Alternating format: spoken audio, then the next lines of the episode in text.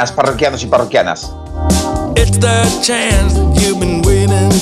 Bienvenidos a esta segunda temporada de En Furgo con Kakine.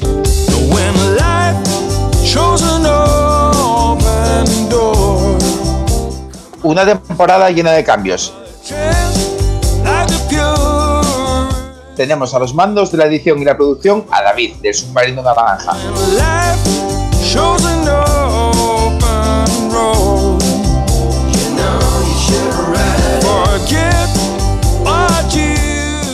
También contaremos con Jorge Rico de Hachiko en Ruta, que todas las semanas nos dará la crónica de su viaje por América.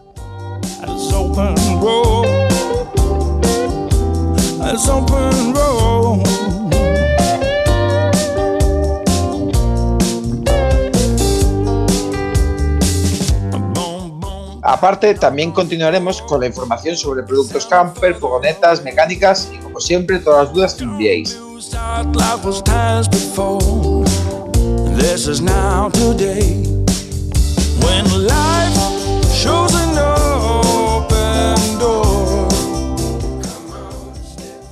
En el capítulo de hoy hablaremos un poco sobre el Overland.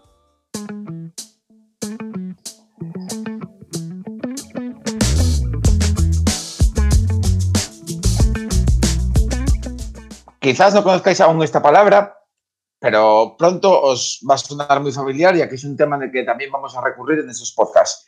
El Overland, como sí, consiste en viajar a sitios remotos en donde el viaje como tal es el principal objetivo, pero no el único. Se disfruta tanto de la conducción como del destino, influenciando en gran parte por la realización del Camel Trophy, evento que se realizó desde 1980 hasta el año 2000 por rutas que atraviesan terrenos sumamente difíciles.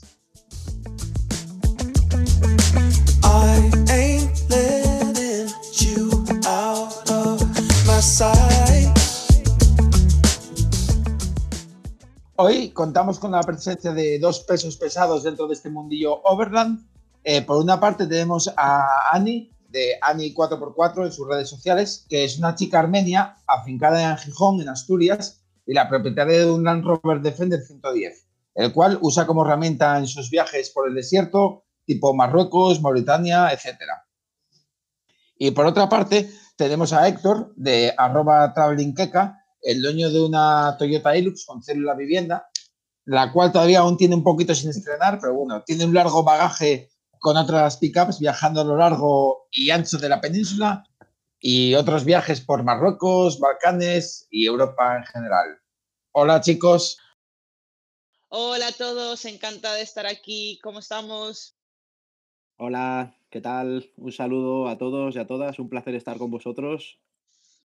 Bueno, la primera pregunta obligada es ¿qué significa el Overlander para vosotros? Pues el, mundo Overland para mí básicamente es eh, la vida en libertad, descubrir lugares, llegar a lugares donde poca gente llega, ser libre. Para mí es ser libre, así de sencillo. Héctor. Bueno, em, para nosotros, te voy a hablar de nosotros, ¿vale? Porque como somos dos los que habitualmente formamos parte de ese viaje, pues te voy a hablar de nosotros. Em, para nosotros el Overland, eh, aparte de lo que significa técnicamente, em, es algo un poco parecido a lo que dice Ani, ¿no? Es la, sensación de poder hacer un, poco el tipo de viaje que tú quieres sin tener que estar encasillado en en tiempos, en distancias, en, reservas, en lugares y decidir un poco tu viaje, ¿no? Ir haciendo tu viaje paso a paso, siempre con un a bordo de un vehículo, también es una pasión y, y, sin tener nada pensado más que como mucho para el día siguiente. Es un poco lo que nosotros vemos que es el Overland. ¿Y cómo fueron vuestros inicios? ¿Cómo y por qué? Eh, nuestros inicios, ¿cómo y por qué? Bueno, nosotros eh, obviamente no llevamos, en, esto desde siempre. Cuando dices es desde siempre, no te refieres a que ya con seis años estabas viajando en un vehículo conducido por ti, ¿no?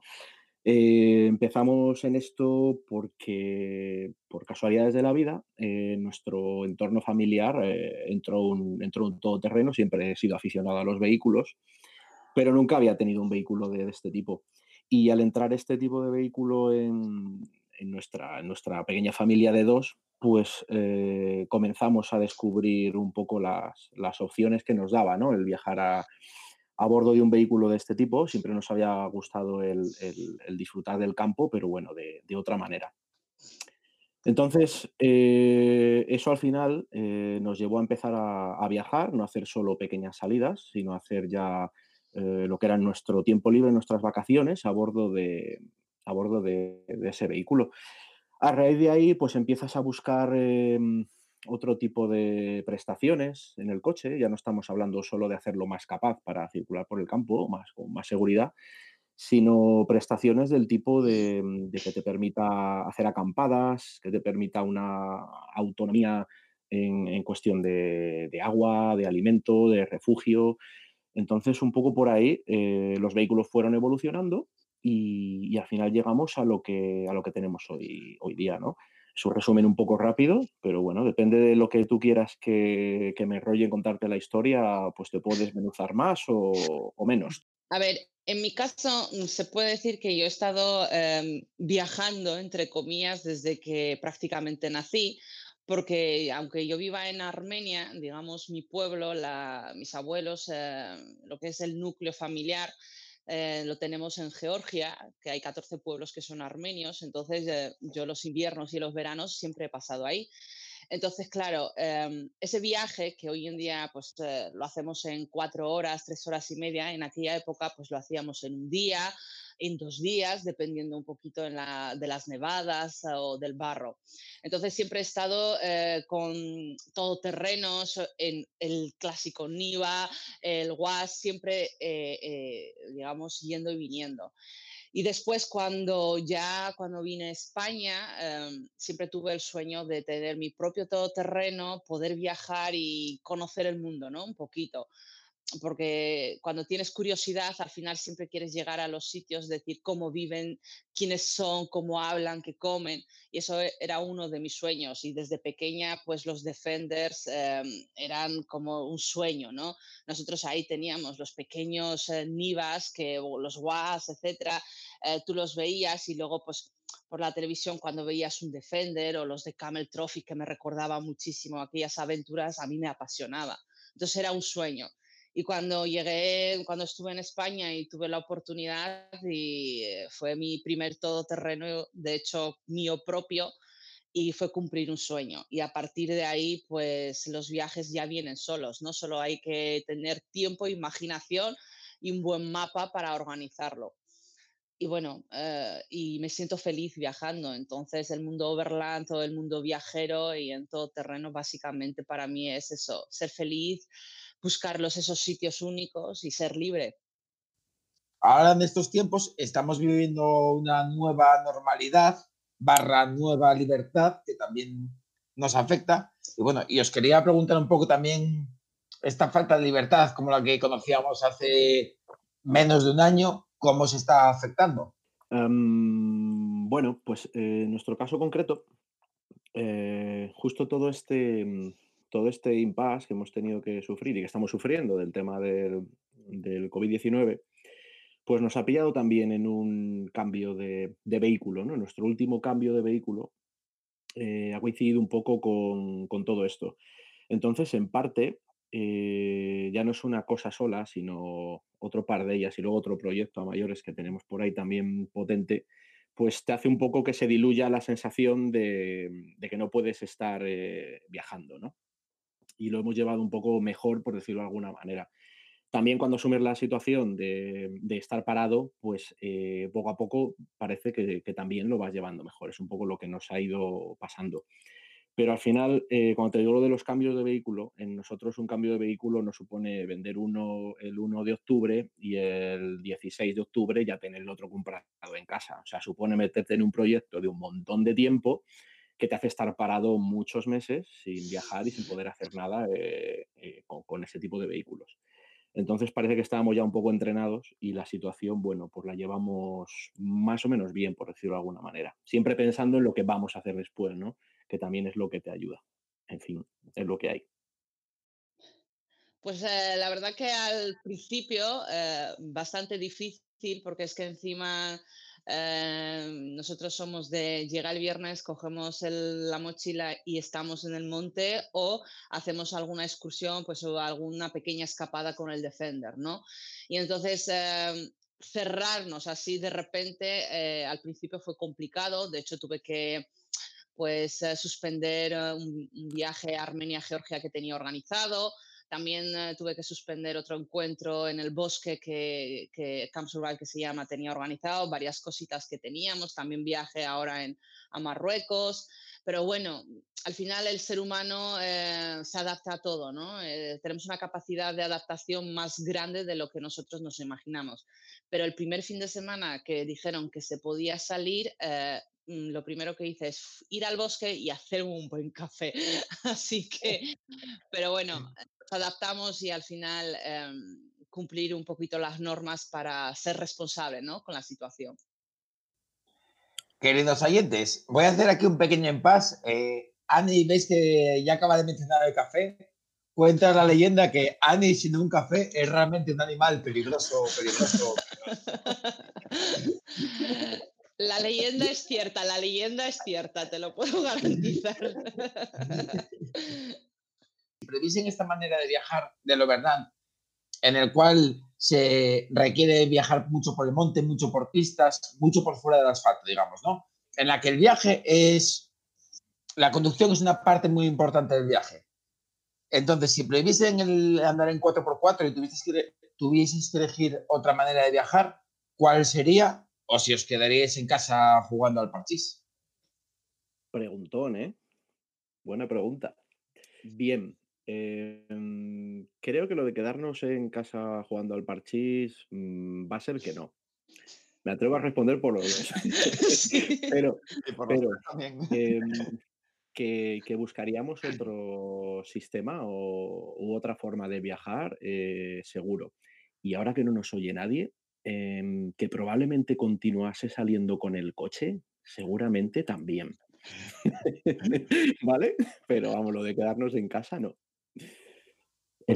¿Cómo, te verías? ¿En una Fiat Ducato? ¿Te comprarías un helicóptero? ¿Cuál sería tu opción? Si no se pudiese pisar el campo. De ninguna de las maneras. Completamente prohibido. Bajo pena de disparo en la frente. Bueno, no lo sé. Eh, te refieres con un vehículo, ¿no?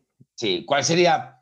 Muchas veces dices tú, Jolín, este 4x4 eh, me da muchos dolores de cabeza, me voy a pasar a un vehículo más sencillo.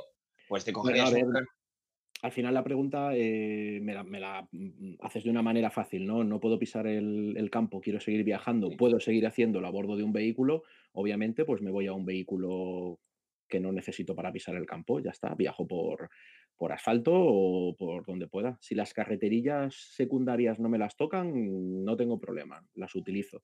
Ya está, esa es mi respuesta. Carretera secundaria y, y un buen vehículo también.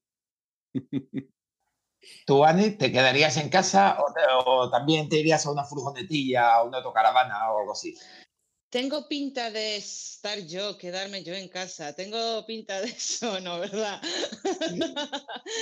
a ver, em, mira, yo he viajado muchísimo antes de, antes de tener el Defender. Quiero decir, no necesitas un 4x4 para viajar, que te facilita las cosas, desde luego.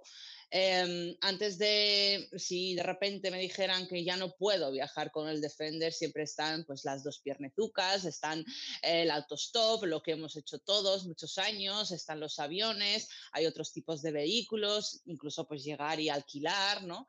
Eh, si uno tiene ganas de viajar y salir de su casa, mm, hay muchísimas opciones hoy en día y con dos piernas se viaja muy bien si de repente nos cerraran todas las carreteras o no se permitiera ¿no? salir una mochila a la espalda, lo que suelo hacer yo, por ejemplo, yo los fines de semana llego, aparco el coche en un sitio y luego me pongo a andar por el monte con la mochila y tan feliz que me siento en ese sentido, pero en, la, en casa, desde luego, eh, en la cuarentena me he quedado no lo suficiente porque como tengo perro tenía la excusa de salir, pero pero en ese sentido, la libertad uno lo lleva dentro. Eso no es que de repente te digan, no puedes salir y tú dices, pues vale, me quedo en casa. No, harías todo lo posible. Y otro vehículo, no te voy a dar ese placer que escuches que voy a quedarme con un Toyota, ¿eh? Eso no lo voy a decir, así que... así que Eso querrían escuchar muchos, ¿eh? pero no lo voy a decir, aunque a veces lo piense, pero no lo voy a decir. No, no, no, no. No, no se rompe tanto una Robert. No, no. Bueno, aquí en España, uno de, las, de los destinos overland por excelencia es Marruecos. Y dentro de esta nueva normalidad, eh, Marruecos ahora mismo nos tiene con la frontera cerrada. Aparte de ser un destino de overland, también es un sitio de paso, como Ani conoce en su viaje a Mauritania. Entonces, bueno, ¿cómo ves que se podría enfocar esta nueva normalidad si Marruecos sigue con las fronteras cerradas? Bueno, lo enfocamos, tenemos más destinos overland muy cerquita también. Lo que pasa es que no lo podemos contar aquí. no, es broma. Tenemos más destinos overland eh, cerquita, diciendo, vamos, cerquita, de alguna manera, quizá algo más lejos que Marruecos, pero un poco a mano, ¿no?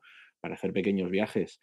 Y bueno, yo en, por nuestra parte lo orientaremos un poco hacia el este. Es, eh, es, lo, que nos queda más cerca y que nos llama muchísimo, tanto más como, como África. Sin olvidar nuestro querido Portugal, que, lleva muchos años ofreciendo muchas cosas y, y lo tenemos ahí. Esperemos que no lo acabemos masificando. Rezo por ello. Eh, yo creo que pues, la semana que viene, en el siguiente podcast, hablaré un poco de la nueva situación en Portugal para el tema camper, que no Overlander, que está cambiando mucho, mucho. Está empezando a ser Europa a Portugal. Es un poco en lo que le faltaba ser Europa y se están adecuando a los tiempos. Mucha señal de prohibido me encontré este año en Portugal. Mucha, mucha, mucha, mucha. Nueva, ¿eh? Recién puesta. Pero eso es, porque, lógico. Eso es porque ha sido con una mm. T3 a 3 centímetros del suelo. Por eso me esperaba, con el Defender de Anio. esperaba una alfombra roja. Si hubiese sido el Defender de Anio con mi Toyota, no te hubieras encontrado señales de prohibido. Me voy con el Jimmy en 15 días, o sea que a ver qué me espera. Entonces hablaremos. A ver qué, qué pasa. eh, Ani, ¿y tus destinos contando con que Marruecos está cerrado? Eh, eh, como bien ha dicho Héctor, eh, el mundo es muy grande y a mano tenemos muchos países eh, muy interesantes culturalmente, paisajísticamente, no sé si se dice así la palabra. Desde luego, aparte de Portugal, que bueno, lo tenemos a mano, como bien dice Héctor, el este em, es espectacular. Yo, Armenia, Georgia, eh, que es Em, son mis tierras, ¿no? De hecho, ya varias personas me han preguntado por él para, para ir este año, porque como uno de ellos, mira, Héctor, estás diciendo yo, yo, quiero decir, esa parte, eh, lo que son los Balcanes, luego Irán y tirando Kazajstán, Uzbekistán, aunque están lejos, ¿no? Pero son países muy interesantes. Eh, incluso me atrevo a decir, eh, con una belleza cultural que quizás Marruecos ya no, ya no nos proporciona, ¿no? Porque Marruecos ya bajamos un poquito porque está cerca, nos gusta la arena, nos gusta el desierto, el infinito desierto, pero si no tenemos ya esa accesibilidad, que yo estoy segura que dentro de X tiempo seguro, porque al final Marruecos también vive del turismo de España y de los países europeos que vienen, que les interesa, pero también me gustaría invitar a la gente, pues em, eso, ¿no? Que tiren un poquito al, este, sobre todo pues, para mi tierra, Armenia y Georgia. La verdad que en futuros podcasts también traeremos de invitado a Salva, de arroba altercombi, que se acaba de, bueno, regresó en plena pandemia de un pedazo de viaje de 12 meses desde el norte de Europa, bajando todo por el este hasta Turquía, y coincide con Dani diciendo que fue espectacular todo lo que, todo lo que vio. Contaba con que iba a ser un viaje muy, muy bonito, pero aún así le, le sorprendió. Y bueno, y nos contaron unas anécdotas también que ponen los pelos de punta. ¿eh? También le robaron al perro, bueno, fue la de Dios. ¿Cómo roban un perro? Eh, pues en Georgia se lo robaron. Flipa. Lo dejó ahí atado, la, lo dejó atado en la puerta de una tienda y cuando salió no había perro. ¿Lo recuperó? Sí, a los tres días. Sí, sí. Su único compañero de viaje, además. ¿eh? O sea, es que ya no es que, es tu perro, que, para mí el perro es como un hijo, pero es que encima en 12 meses solo en una furgo como la suya. Bueno, o sea, a mí. Pero solo por una pregunta, ¿qué raza de perro era? Un chucho. Un chucho. O sea, de, y es que, a ver, se llama mil pollas aquí, esas razas.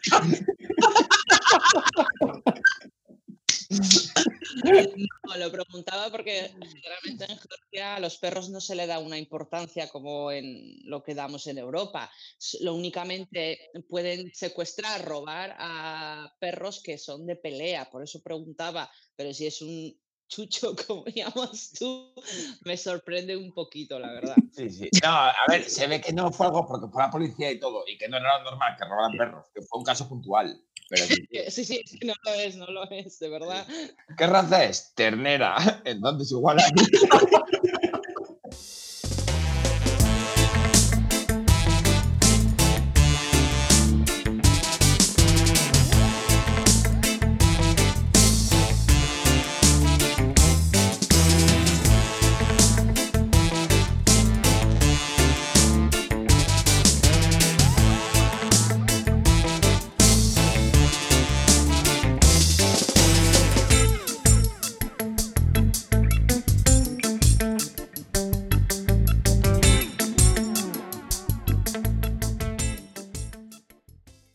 Bueno, dentro del Overland, una figura muy importante es la del vehículo en sí. Todos vemos esos 4x4 modificados con tiendas de campaña en el techo, con células vivienda en la parte de atrás de las pick-up, como tiene nuestro amigo Héctor, etc.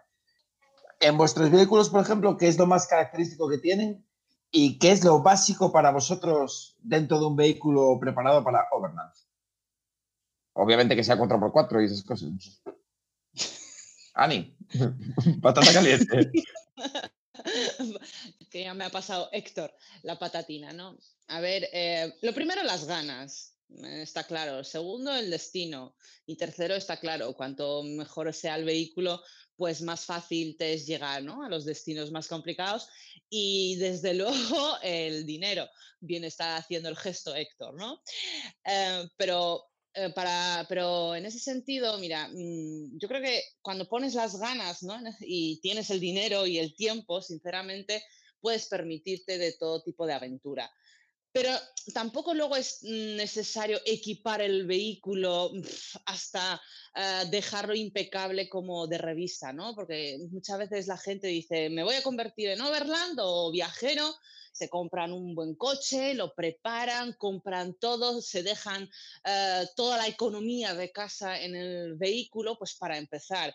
Y sinceramente no creo que eso sea necesario, porque eh, las cosas empiezan a veces poco a poco, ¿no? En ese sentido, pues un viaje y luego la experiencia incluso te enseña, ¿no?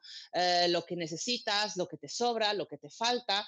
Así que mm, mm, poco a poco vas eh, amueblando tu casa pues para poder disfrutar ¿no? de esos viajes. Tampoco es cuestión de viajar con la cuesta, o sea, con la casa cuesta, como se dice ¿no? aquí en España. con cuatro cosas te puedes hacer viajes y sobre todo hoy en día que mm, en cualquier lugar pues puedes obtener no ayuda en ese sentido, dependiendo en, qué zonas estamos hablando. Pero si, si tu decisión, tu deseo es empezar a pues viajar, descubrir sitios, eh, no hay que volverse loco y tirar todo por la ventana para tener ese coche perfecto con el equipo perfecto. Todo eso se consigue con los años, con la práctica, que es muy importante, y con la experiencia. Me encanta que digas esto, Ani, porque una de las cosas que yo insistía mucho durante los directos de Cuarentena Van Life y durante los podcasts anteriores fue en empezar desde la base, en que ninguno, ya sabemos que en este mundo, como en cualquier hobby, el dinero manda, que nadie se asfixie económicamente por querer ser el mejor en ninguna red social o en ningún parking, etc. Y porque aparte, yo personalmente creo que se disfruta mucho desde la base empezar con una furgonetina pequeña con cuatro cosas, para luego otra un poquito mejor que vas a ver la diferencia.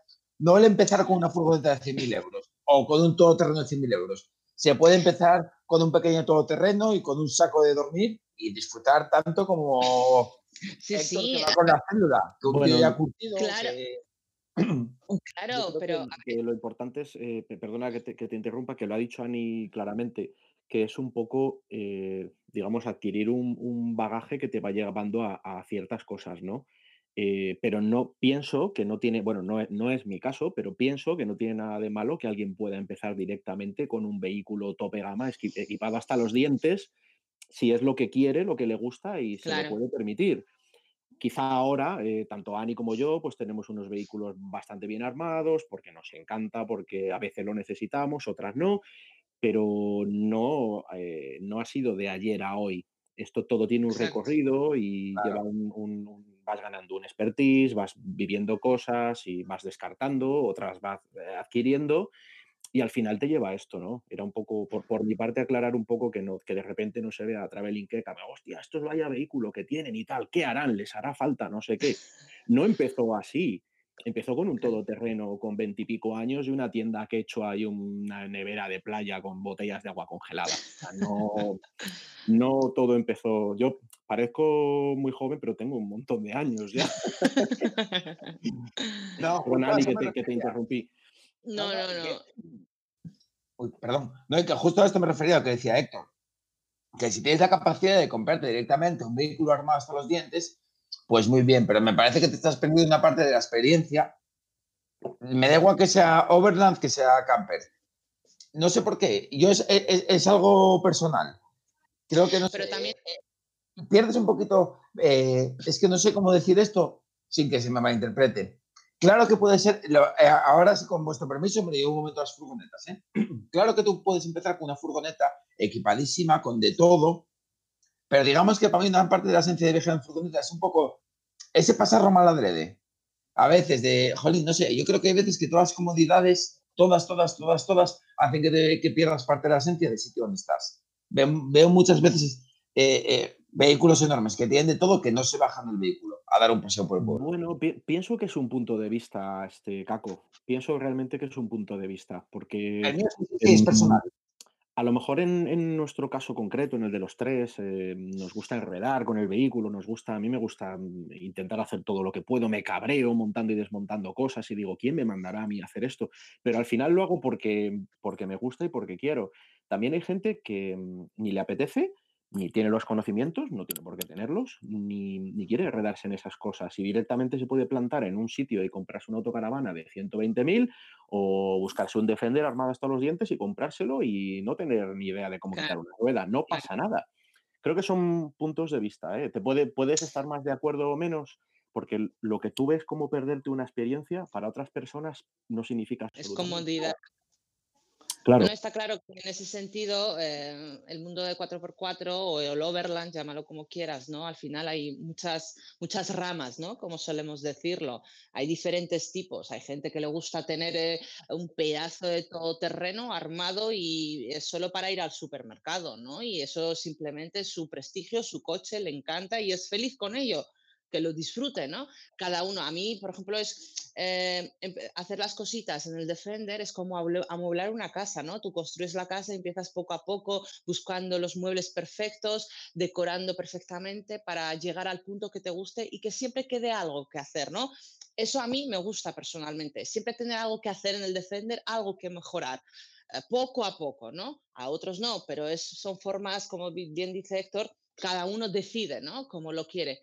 Pero yo estoy un poquito más con, con nuestro amigo Geka que, que al final eh, em, pierdes un poquito también ¿no? esa, esa, experiencia de tal. Pero tiene que gustarte. Si no te gusta, mm, quiero decir, eh, es vano, pero bueno. Ya, eh, igual estoy un poco equivocado y que haya gente que sea demasiado trastorno ese tipo de problemas que a nosotros nos puede ser un poco nuestra salsilla, quizás, que haya gente que se le venga un mundo encima. Vale, igual pues estoy un poco equivocado. Eh, no lo sé, nunca lo sabremos. Yo es mi manera de. Bueno, tiene, aclara, aclara, el tipo de vehículo que tienes, tienes una T3, ¿no? Sí. Pues eso ya lleva, ya lleva implícito que seas un amante de terminar subido en una grúa. Eso es así. Sí, sí. Lo, hago, lo, hago, con cierta sorna, ¿vale? Pero, pero es verdad, es verdad.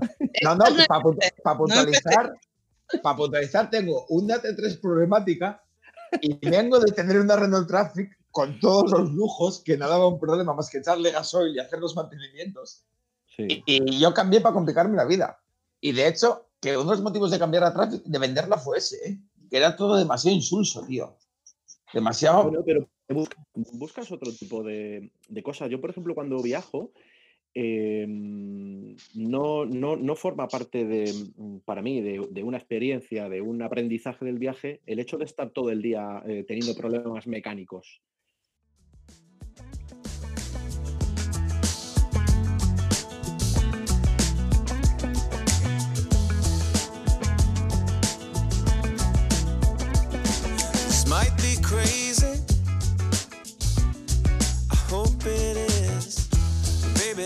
Is what we do.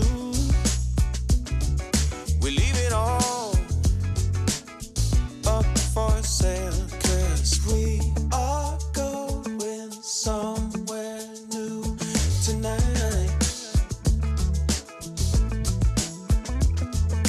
I ain't letting you out of my sight. Quiero plantear otra pequeña situación hipotética, que es que de repente por cualquier cosa de la vida tenéis que reducir vuestro vehículo al mínimo, a, a llevar lo muy, muy, muy, muy, muy imprescindible. Ani no puede reducirlo más. Pues diría, mira, pues yo me llevaría mi saco de dormir de intemperie y una cocina Coleman de gasolina. Sería lo básico y un cuchillo de no sé qué, que sé que andáis muy fan de los cuchillos. Dale. ¿No os gusta la pregunta? Sí, sí. Sí, sí, sí, sí, sí. Pues Ani, responde, creo que te encanta. No, no, a ver, tengo que decir que tampoco es que yo, por ejemplo, en el Defender no, no llevo, digamos, cosas que innecesarias, ¿no? Generalmente ya de- después de tantos años, pues las cosas van, eh, van mejorando. Pero mira, yo lo que sí que hay una mochila, ¿no? Siempre que va contigo es como el mochila de escape, llamémoslo, por si de repente el Defender se queda ahí, tienes que salir pitando o simplemente tienes que abandonar tu vehículo, pues coges la mochila y sales caminando, ¿no? Una mochila 72 horas de escape, llámalo como quieras. Y básicamente se reduce en varios objetos de primera necesidad, que de eso sabe mucho más Héctor que yo, pero vamos, eh, eh, algo para la protección, algo para, mm, para poder hacer fuego, sin duda, protección pues para dormir cómodamente, estar calentitos, da igual, lluvia, frío, etcétera, ¿no? Eso para mí es primordial, el descanso es primordial y desde luego para poder hacerme un buen café. Un cuchillo no me puede faltar, desde luego, porque te ríes. Pero a ver, el cuchillo es por si aparece alguien antes del café. No, hombre. Pero quiero decir, reducirlo en ese sentido si tengo que dejar el coche, pero si para llevarlo dentro del coche, pues, ah, no sé, mm, yo diría, mm, por ejemplo, para mí una- un imprescindible para el vehículo es un buen compresor. Eso lo, para mí es para poder inflar, desinflar, dependiendo un poquito de lo que hablamos. Si tengo que dejar el coche, mi pequeña mochilita con cinco básicos, no necesito más. Si es con el coche, pues un buen compresor y, una cafetera, que te voy a decir. ¿Y tus imprescindibles, señor Héctor? Eh, bueno, intentando responderte a la, a la pregunta del principio, a ver si logro acordarme. em, es verdad que, que a- eh, viajo con más, con bastante más material del que llevaba hace unos años. Y si el día de mañana, en vez de tener un vehículo de 3.200 kilos, tengo un camión de 7.500, pues te aseguro que voy a llevar dos toneladas más de, de material porque mm, eh, al final, al igual que para Ani su, su mochila de 72 horas, como ya he dicho, es súper importante y vital, pues cuando te acostumbras a poder eh, portar material contigo, pues eh, ya no es vital solo una caja de herramientas, llevas dos, por si acaso Claro. una te cae no sé dónde, ¿no? Y ya no llevas un compresor, llevas un compresor y otra movida que también te permite echar la rueda. O sea, al final el- también un poco por deformación profesional tiendo a duplicar todo y luego llevo muchas cosas que, que nunca he tocado y nunca me han hecho falta, pero no me atrevo a quitar por el rollo de, hostia, seguro que como saqué esto, no me va a hacer falta.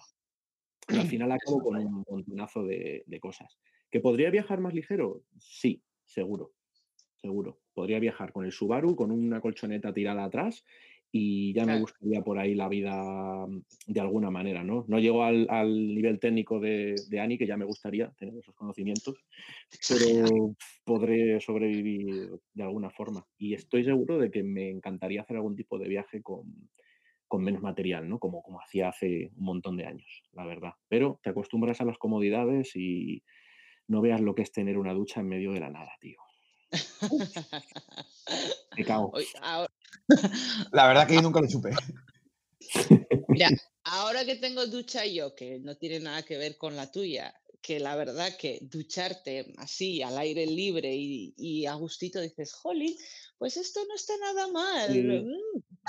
el ser humano se acostumbra muy rápido a las buenas costumbres, así que en ese sentido, eh, si, mi- si yo no tuviera hijos y no tuviera el perro tan grande que tengo, a lo mejor pues eh, en vez de eh, el equipo sería un poco más pues de capricho, ¿no? En ese sentido, pero al final vas adaptándote. Héctor lleva un pedazo de coche, o sea, un- que ahí puede meter hasta mi casa entera, ¿no? Y porque puede, tiene espacio y genial, quiero decir, perfecto. Pero cuando tienes un mastín y otros dos mastinucas de niño, pues las cosas van disminuyendo.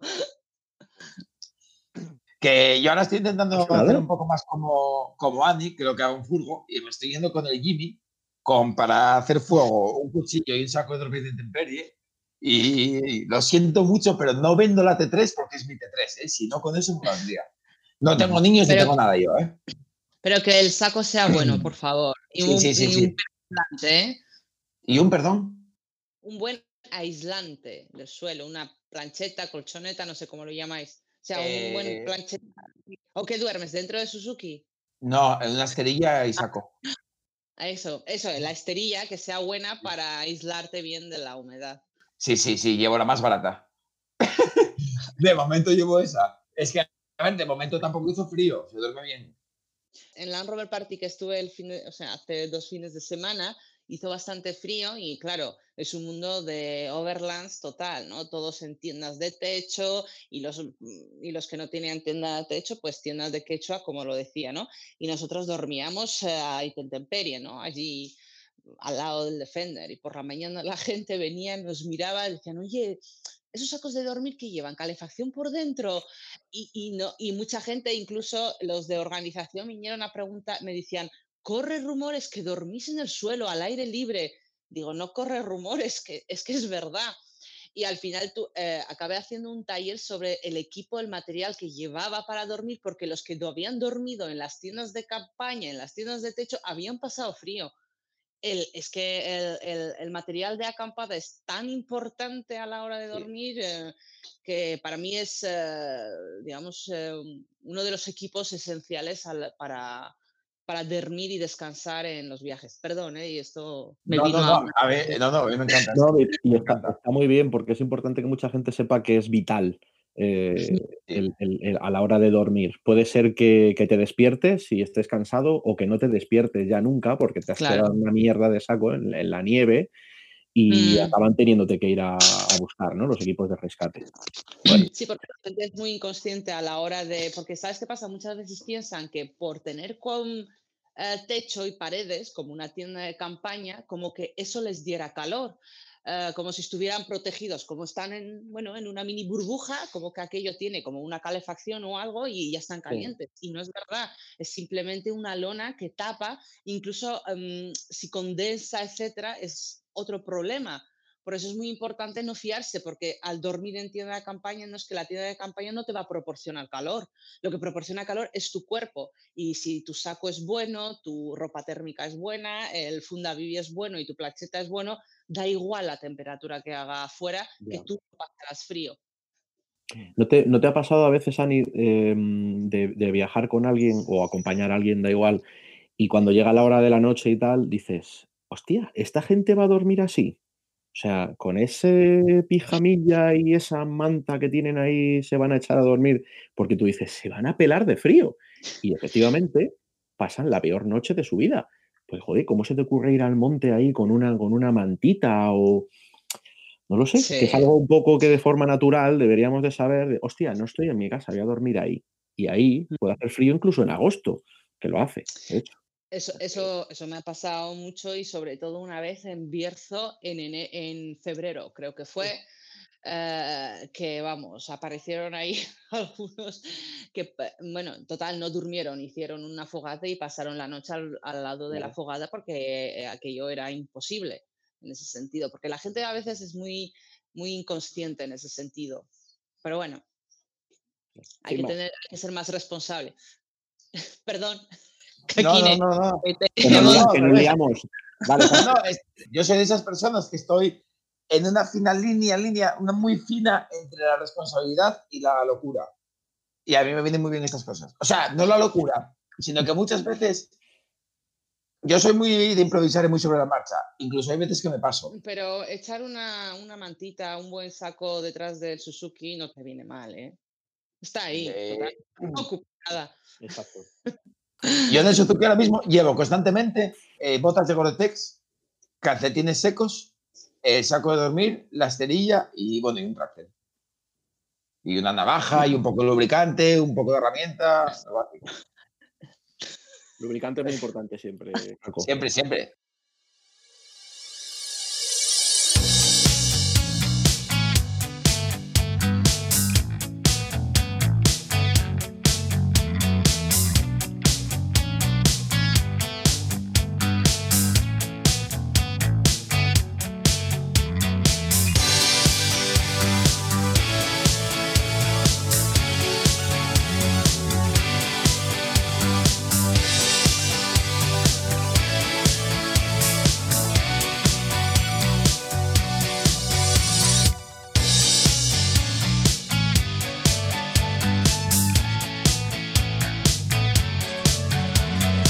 Después de todo este tiempo que íbamos hablando, hay otra pregunta que también se nos viene todos a la cabeza, que es muy diferente el planificar un viaje en autocaravana en furgoneta que simplemente con Google Maps y buscando algún sitio por internet bonito que visitar y donde poder aparcar. Entonces, la planificación de los viajes overland, ¿cómo se hace? ¿Por dónde se empieza? ¿Qué consejos nos podéis dar para la gente que quiera empezar un poco? Sabes que esto es una pregunta muy difícil porque los que hacemos este tipo de viajes no planificamos nada. Y no, y y compartís nada. Porque se puede dar el caso que incluso tienes la idea de que vas a visitar un país en concreto y acabas en el de al lado porque ahí no te cuadró o hacía mal tiempo o buen tiempo o no sé qué te puede pasar. Y es que de, de verdad, no preparamos, o sea, lo, lo más que hacemos a lo mejor, digo, hostia, vamos a ir a Serbia, eh, pillamos una Lonely Planet, no siendo que pase al lado de la cosa más maravillosa de, Europa del Este y no la vea. Pero no somos de planificar nada. De hecho, creo que te lo dije en un directo. eh, a nosotros nos, nos ha pasado mm, volver y bueno, sigues viendo vídeos de otra gente que ha viajado por ahí y dices, hostia, no fuimos a ver esto. Hemos pasado a 10 kilómetros. Sí. Por lo menos nosotros, ¿eh? No somos de planificar eh, prácticamente nada, la verdad. Ahí lo dejo. Ani, Eh, nosotros, mira, prácticamente igual que Héctor, eh, de hecho tenemos aquí una colección de las guías de Only Planet, es también eh, porque te ayuda ¿no? a acercarte un poquito a la cultura o al- a los sitios un poquito más recomendables. Intentamos huir de las zonas típicas turísticas que va todo el mundo a hacer la foto, desde Claro. luego. Y a veces si queremos atravesar algún bosque, que sí que por ejemplo en Transilvania, ¿no? Queríamos estar pues eh, varios, eh, de hecho estuvimos creo que dos semanas perdidos por, por el bosque, que son infinitas ahí. Sí que quizás un poquito por el Google miramos eh, un poquito la entrada donde acaba, pero muy poquito. Pero incluso nos ha pasado muchas veces, como bien dice Héctor, llegar pues eh, a un sitio, decir, "Mm, esto no me interesa, me cambio de país, es la libertad, ¿no? Al final que te da eh, tener tu propio vehículo o llegar a un sitio, por ejemplo, me acuerdo yo en eh, una ciudad en, en Rumanía, Sirius, em, que no teníamos pensado a- ni parar, ni mucho menos, era una ciudad de tránsito, pero de repente llegamos y descubrimos eh, que era una preciosidad y estuvimos dos días parados. Es la libertad que nos proporciona también, pero es un poquito mm, eso, decides el país y luego sobre la marcha y, y descubri- descubriendo. Eh, también es eh, una parte de la aventura, te proporciona emoción, ir poco a poco y, y luego mm, como hablas con los lugareños, ¿no? También te dicen, mira, tenéis que ir a esta zona. Al final ellos te dejan descubrir zonas eh, no descubiertas pues por el turismo masivo muchas veces, ¿no? En ese sentido. Y me ha pasado también de llegar a ver eso, vídeos, fotos del, del, del, yo qué sé, del país y dices tú, jolly, pues vaya sitio chulo. Y Sí. luego otra cosa, las decepciones que muchísimas veces te llevas porque ves fotos, dices, ay, a este lugar quiero llegar yo y llegas y dices, "Eh, no es nada lo que me imaginaba y te decepciona y luego vas a otros lugares que no te lo esperabas y te sorprenden.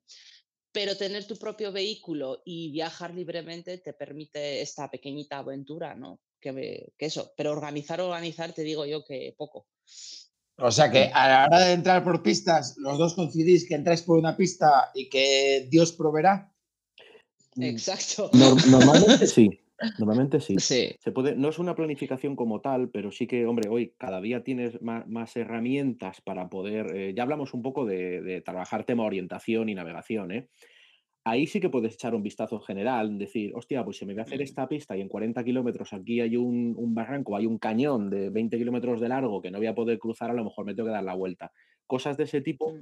sí que puede que mires. O si estás yendo por un bosque y buscas un claro por el motivo que sea, no sé, yo por ejemplo por ahí, ¿no? Pero lo que es planificar eh, como tal, como organizar, eh, es que habitualmente es que no tenemos ni idea de dónde vamos a acabar esa noche. O sea, y claro, a veces no acabas en el mejor sitio. Es lo que hay, Pero- llega el momento y tienes que Pero pernoctarlo. si, si llevo gente, si viene gente con nosotros, ¿eh? eso sí que planifico.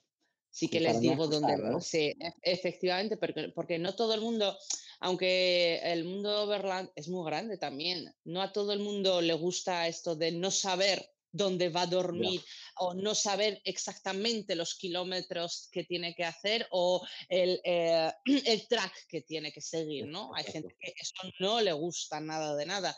Entonces, eh, cuando pues he llevado gente a Armenia, Georgia y tal, o Marruecos incluso, y mm, sí que sí que me lo les preparo una pequeña guía, un pequeño dossier para que estén tranquilos, sobre todo por su tranquilidad.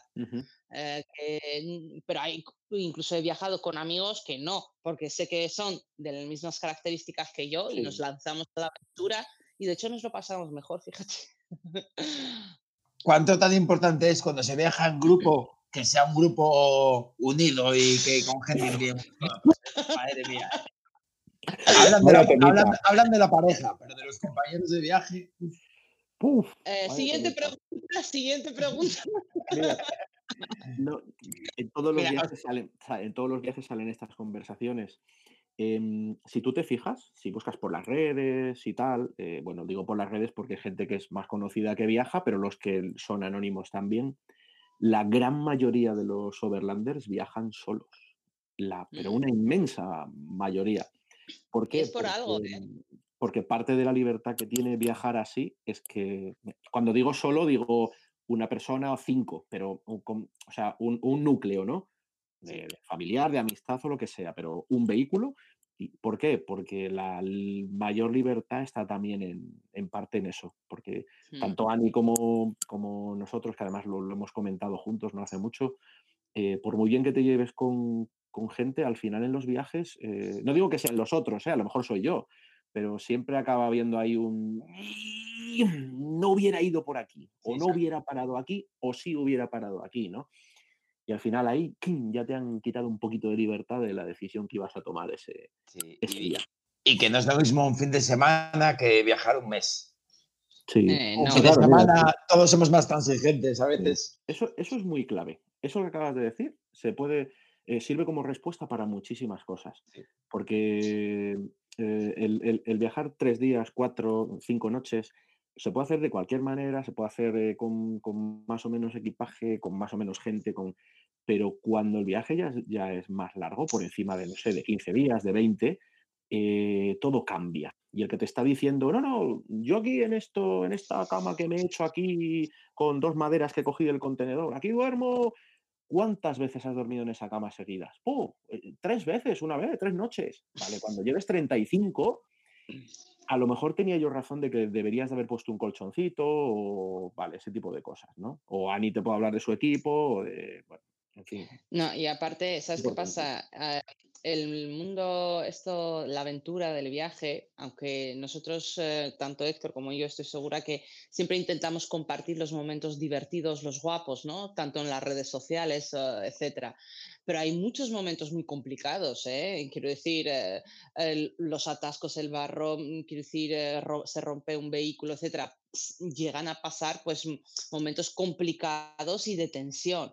Y cuando viajas solo, pues estás a tu rollo, pero en un grupo, eh, al final de 20 días, 24 horas juntos, aunque vayamos en vehículos distintos, pero da igual, Sí, estamos juntos, Las tensiones se magnifican en ese sentido, ¿no? Em, yo, por ejemplo, tengo una paciencia infinita, pero yo veo, callo y al siguiente, y a los cinco días se me pasa porque tengo ese carácter, pero hay otra gente que no, ¿no? Y yo conozco muy buenos amigos que han dejado de hablar porque han hecho un viaje juntos de 15 días. Si viajas con tu pareja y en el coche, ¿quién no discute con su pareja en el coche de tira por aquí, no hombre, no, porque has atascado? Eh, Quiero decir, imagínate con gente, gente desconocida en ese sentido.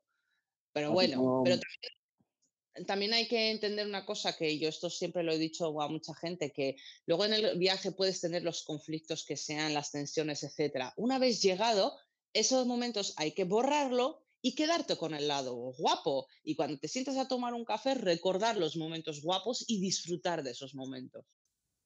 De acuerdo, al 100%. Estoy de acuerdo. Eh, un par de incisos. Sobre el tema que nos comentaba ahora Héctor, de qué saca más cómoda para dos o tres noches, etcétera, podéis ir a la primera temporada de los podcasts, en donde empezamos la guía de cómo camperizar tu vehículo. Y una de las cosas que yo insistía bastante es tener muy claro el uso. Si es un uso esporádico de fin de semana, de una o dos noches, o es un vehículo que vamos a usar para hacer 20, 25 noches seguidas, una o dos veces al año.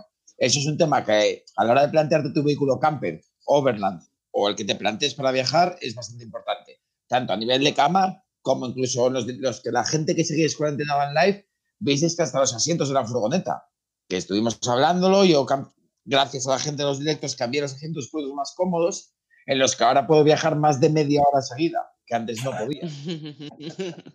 De hecho, la prueba está que el primer tramo que hicimos en estas vacaciones, que fueron 23 días en furgoneta, el primer tramo eh, hice 500 kilómetros seguidos sin parar a nada, en una Volkswagen T3. Sin parar Eso es digno de mención, ¿eh? ni a mirar el aceite, ¿eh? siquiera. y después, el segundo ejercicio que quería hacer es que los dos coincidís en las guías de OnlyPlanet. Eh, me imagino que aquí ninguno de los tres ganamos dinero con OnlyPlanet, pero No. yo creo que de la mano, nos podéis contar un poco esas guías si son una buena herramienta para salir de viaje con ellas. Eh, Para mí, mira, eh, aunque el público no lo, va, no lo va a ver, yo solo te lo voy a enseñar, quiero decir, todo esto y luego más arriba es todo OnlyPlanet. Es una de las guías que más me gusta porque eh, los chicos que trabajan en ello, los que escriben, mm, sinceramente lo escriben bastante real. Muchas veces se confunden, ¿eh? que me ha pasado varias veces a llegar a los lugares decir, ay chiquillo, tú has patinado. Pero la ventaja que tienen que también em, publican em, sobre algunos países que es más difícil encontrar en, en otros guías. Por ejemplo, el primer, em, em, por ejemplo, el de Afganistán, por ejemplo, que era muy complicado encontrar, lo tienen y otro, de otros muchos países. Y nos gusta porque, bueno, no rellenan con fotos mm, sin sentido, es básicamente información, los precios y mm, es interesante. De hecho, tenemos eh, unos cuantos en casa, pero es verdad que mm, hoy en día por internet pues puedes accederlo, pero es guapo. Mientras uno, mientras yo voy conduciendo, pues mi copiloto pues va leyendo un poquito. Hablo sobre todo mm, por tema de ciudades, ¿no? Cuando descubres más bien ciudades o pueblos, etcétera. Y bueno, nos gusta realmente. Nosotros hemos utilizado normalmente eh, las de Lonely, eh, pero luego también mm, depende de qué, de qué país, por no estar actualizada o porque está en otro idioma que no entiendes o cosas de esas, em, hemos, hemos eh, localizado otras, no sé si son austríacas o son alemanas, no recuerdo el nombre, Ani, seguro que tienes alguna. Y, y también van geniales, va muy bien. No recuerdo, es que no te las puedo enseñar porque tenemos todas nuestras pertenencias en un trastero, estamos en una mudanza, cambiándonos de casa, un lío. No te preocupes, porque además no, eh, lo que tiene los la podcasts es que la gente no nos está. Nosotros nos estamos viendo mientras grabamos, pero la gente no nos ve. Vale. Eh, no, era por decirte cuál era, porque son, son, son recomendables. Tienen mapas también a la vez. Y, y bueno, la, la opinión general es que, que están bastante bien, que te dan datos bastante, bastante fiables y que luego eh, también te hablan de, de- núcleos que no están dentro de los circuitos turísticos más, eh, más conocidos o ma- o más visitados o de mayor afluencia. Entonces te puedes encontrar por ciertas zonas, esto nos pasó por ejemplo en Escocia, por ciertas zonas perdidas en las que resulta que en la guía te viene algo por esa zona y siempre tienen algo que, que ofrecerte. O sea que está bien. Y luego pequeños consejillos que también en la mayoría de las ocasiones eh, dan, dan en el clavo. ¿Vale? Bueno, son recomendables. No las vendemos, ni nos las regalan, ni nada parecido. Pero, bueno, aquí tenemos un pequeño consejo por dónde empezar a tirar del hilo. Toda esta gente eh, Sí. que quiere, bueno, eh, todos estamos viendo un boom en todo el sector del camper y por supuesto también le afecta al Overland. No sé si tienes alguna opinión sobre ese boom, si crees que beneficia o perjudica, si estás viendo situaciones muy peligrosas, tú que además... Bueno, a ver, mira, un poco, eh, esto, esto da para un programa extenso, ¿vale? Simplemente esto, eh, el boom del, del- del Overland, ¿no? Eh, el Overland no es una cosa de ahora, ni de hace dos años, ni de cinco, ni de quince, o sea, esto viene de hace muchísimo tiempo, eh, ya hablamos alguna vez de, los orígenes, lo que pasa es que ahora con las redes sociales eh, lo hemos familiarizado mucho, y se empieza a ver algo muy, muy habitual, ¿no? Hablo de la gente que estamos metidos un poco en el mundillo este del viaje, del camper, de... Entonces, al final, lo que te digo, a través de las redes sociales, eh, a través de plataformas como YouTube, como pues estamos eh, viendo vídeos y, aventurillas por ahí, sobre todo de americanos y de australianos. ¿Qué pasa? Que cuando estas cosas empiezan a verse así, aparecen las tendencias. Y, hoy en día eh, el tema del Overland, que era desconocido hace pocos años aquí, se ha convertido en una tendencia. Eh, sigue habiendo la práctica habitual del Overland o el espíritu o la forma de vida o como quieras llamarlo, pero luego ha aparecido la, la tendencia que, mm, que se manifiesta en desde un tipo de una camiseta hasta eh, cómo decoro un, un vehículo. Digo decorar porque se ve mucho, mucha decoración en vehículos de este estilo, porque estamos hablando de boom, ¿vale? Voy un poco por, voy un poco por ahí. ¿Que perjudique o que beneficie?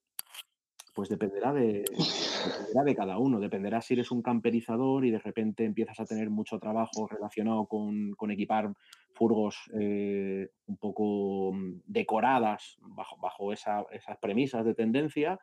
Eh, dependerá de si eres un practicante auténtico de Overland y, y a lo mejor no te beneficia que todo el mundo esté deseando ya ir al monte para colgar sus fotos, acampado no sé dónde. Eh, en fin, todo ese tipo de, de cosas, ¿no? Eh, si quieres opinión personal, pues me, mojo y te la doy, que no tengo ningún problema.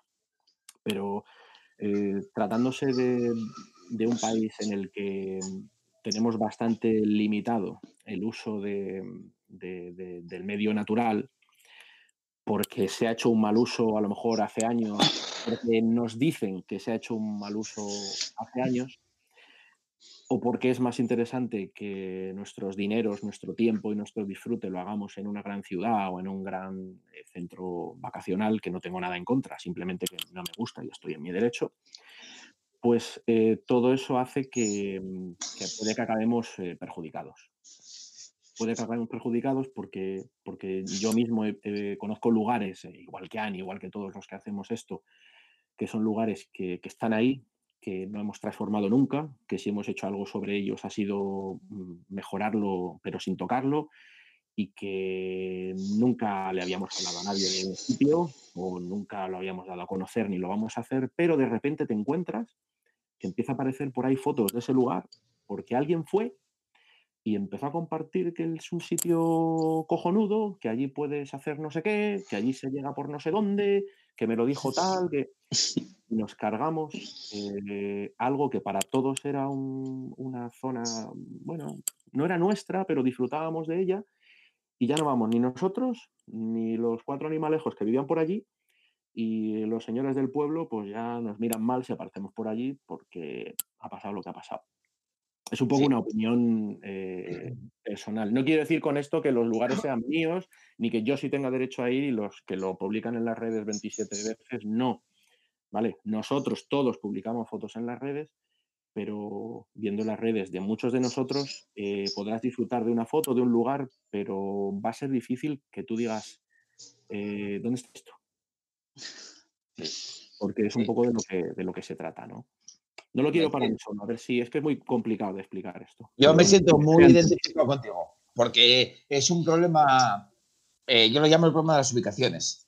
eh, que se puede compartir las ubicaciones, que aparte que lo que hacemos es masificar los sitios, eh, no quiero parecer yo ahora aquí un, listo de esto, ni, ni, un hater, ni nada, no sé cómo explicarlo. No, no, ni yo tampoco, pero es, Pero a mí me parece que el compartir ubicaciones, el programar el viaje de otra persona, que es lo que estamos haciendo al compartir ubicaciones, es otra pérdida de esencia, quizás. Eh, muchas veces me escribís y me encanta que la gente me escriba que le recomiende sitios sobre Asturias. Y una de mis mayores recomendaciones, la primera siempre es, mira, salte de la autopista, coge la carretera nacional y disfruta. Mm. Porque el camino te lo va a ir dando, porque te vas a ir encontrando muy buenos sitios, porque en cuanto estás en un sitio con potencial, como es Asturias, por ejemplo, no necesitas más que tener el tiempo y el vehículo. No necesitas que yo te dé las coordenadas GPS. Y creo que también en el overrun es una parte muy bonita de ir encontrarte tus lugares en donde estés cómodo, con buenas vistas o que sean muy cómodos para dormir esa noche pues porque tengas agua potable cerca o que tengas una claridad para que tu placa se recargue. Me parece que también va en la magia de este tipo de turismo. Juan, no sé qué versión tienes eh, sobre este nuevo boom un poco de camper en, en general y de Overland en particular. A ver, em, este año, como todos sabéis, ha sido brutal y sobre todo en el norte, que yo no he visto tantos autocaravanas y tanto furgoneta. Récord histórico. Por lo sí, récord. Efectivamente. Eh, no, lo primero que yo este año dije, jolín, qué avanzados somos, ¿no? Eh, hemos sido como unos grandes descubridores, algo que llevábamos haciendo muchísimos años y de repente pues eso, ¿no? Que la gente ha descubierto que esto de viajar con tu casa a cuestas mola y mola mucho.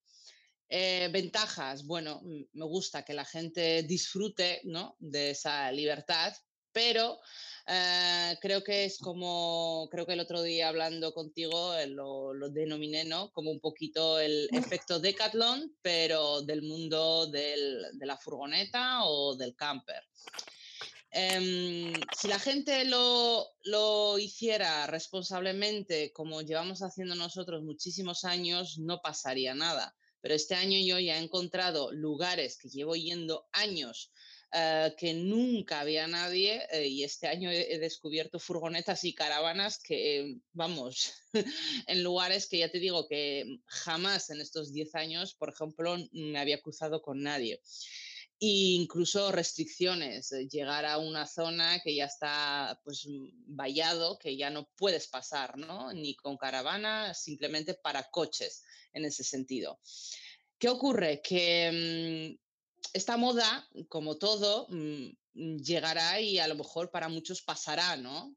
Pero los que seguimos haciendo esto y queremos seguir haciéndolo, em, puede que nos afecte porque las restricciones, como no sé si es lógico o no, pues van a aumentar, porque al final no todos hacen estas cosas con responsabilidad, porque piensan que em, la libertad es así, yo llego aquí a campo, hago lo que me da la gana, porque es un país eh, libre, bueno, estos discursos un poquito ya fáciles, ¿no? Hechos por los humanos, entonces los que vamos a sufrir somos nosotros. Y lo único que les pediría en ese sentido, que, que lo hagan pues con responsabilidad, y que no nos perjudiquen a los que vamos a seguir haciéndolo. Porque esta moda va a pasar, eh, estoy segura de ello, como el efecto Decathlon, ¿no? Llegó el Decathlon, la gente fue, se compró su, su, equipo por 50 euros, de repente se creyó que eran unos montañeros y ya se lanzaron a subir picos y al final llamadita a Guardia Civil, a los bomberos o a los Grammys para que les saquen, ¿no? Al final, ¿qué ocurre? Todo, mm, la gente también restringe, ¿no? En estas cosas y este año está pasando lo mismo con autocaravanas y furgonetas. Y es algo que la verdad que mm, me llama, me llama la atención porque es que eh, alquilan o compran, sea todo terreno, furgoneta, caravana, y se lanzan a hacer la aventura. Y es que esto lo comparo un poquito con, eh, con una relación, ¿no? Cuando tú conoces em, a una chica, a un chico, pues el primer día le invitas a tomar un café, eh, luego viene pues una cervecita, una cena, eh, pues luego un fin de semana, etcétera. no el primer día le pides matrimonio, pero es que en este mundo de autocaravanas o todoterreno, etcétera, es como ya el primer día su gran aventura. Y al final pues acaban teniendo problemas, ¿no? Y al final la llamadita, hoy estoy en esta zona del monte, necesito ayuda, porque piensan que al ser 4x4 o furgoneta 4x4 o autocaravana con la casa encima, parece ser que son unos mm, tanques y pueden estar y pasar por donde sea, ¿no? Pero bueno, eh, yo creo, sinceramente, pasado esto de esta crisis que tenemos en, en el mundo, eh, pasará. Yo lo único que espero que no acaben prohibiéndonos los pocos sitios que, que, nos permiten disfrutarlo. Y quería decir una cosa que dijo Héctor, que, mm, que no es que sean nuestros sitios, ¿no? Esto que la gente al final eh, descubre y va, pero también es verdad que eh, nos cuesta nuestro trabajo encontrarlo y egoístamente hablando un poquito, no es que sea nuestro, desde luego que no, pero lo hemos, lo hemos buscado, lo hemos encontrado, hemos estado en ese sitio, lo hemos disfrutado. Cuando marchamos no dejamos huellas, al revés, recogemos la basura, dejamos tal cual o incluso mejor, como ha dicho Héctor, como lo hemos encontrado. Pero este año yo he encontrado sitios, zonas en bosques y, y incluso en zonas de, de Galicia, pues eh, zonas co- mm, bastante pues, deterioradas por, por, por los humanos que al final eh, dejan mucha huella. Perdón por enrollarme tanto. Nada, nada, para nada, eh, completamente de acuerdo. Completamente. No te cambio ni un punto. No, no, es una Eh, exposición perfecta. No es un discurso, es que es una exposición de, de la realidad, de lo que vemos, lo Bueno, veo es, así es- es- es muy claro. Eh, es un tema, a ver, es que pasa en todos los sectores. Como decías, el efecto de Decathlon, que fue lo que pasó hace unos años en la montaña, Ujú. que a mí, bueno, siempre me gusta la montaña, ibas a caminar, te cruzabas con cuatro o cinco personas y punto. Y llega un punto en que vas a hacer rutas de esas que ven en el libro y parece un centro comercial. Y luego, pues, es gente que caminó durante un otoño, dejó de caminar, nunca cogieron ese sentimiento a la naturaleza. Entonces, son gente que, no quiero generalizar, ¿eh? pero que más o menos ensucian más que la media, recogen menos que la media también. Y Eh, eh, Es que los selfies en estos sitios molan mucho. Es Sí. que Instagram ha hecho mucho daño. Sí, Instagram, que aquí todo el mundo sabe que yo soy un amante de Instagram eh, al 100% y a cual tengo que agradecerle muchos amigos como vosotros. Se los tengo que agradecer a Instagram, la verdad. Pero creo que tiene partes feas Instagram. Es una herramienta No, que hay que saber usar y leer. Hay que saber también interpretar Instagram. No todo es tan bonito Hombre. como lo vemos. Hombre, claro, está, eso desde luego que sí. A ver, Instagram te proporciona, pues eh, al final es como un, antes comprabas un libro eh, de, National Geographic para ver fotos, pues ahora te vas a Instagram, ¿no? En ese sentido. Y hoy en día, pues para conseguir la foto más guapa, los más likes, etcétera, pues la gente incluso pues se moviliza. Un día un influencer contaba su día a día eh, para hacer las fotos de Instagram, de verdad, a mí solo el- los cinco minutos ya me en ese sentido, porque al final la gente ha acabado viviendo por y gracias a las redes sociales, digamos, es su forma de ganar dinero, yo lo entiendo, pero al final te conviertes en esclavo. Hace poco, mm, solo inciso, me escribió una chica porque le habían hackeado la cuenta de Instagram de aquí de Gijón y que se había enterado que a mí también, bueno, total que me pedía un poquito de asesoramiento cómo recuperar la cuenta.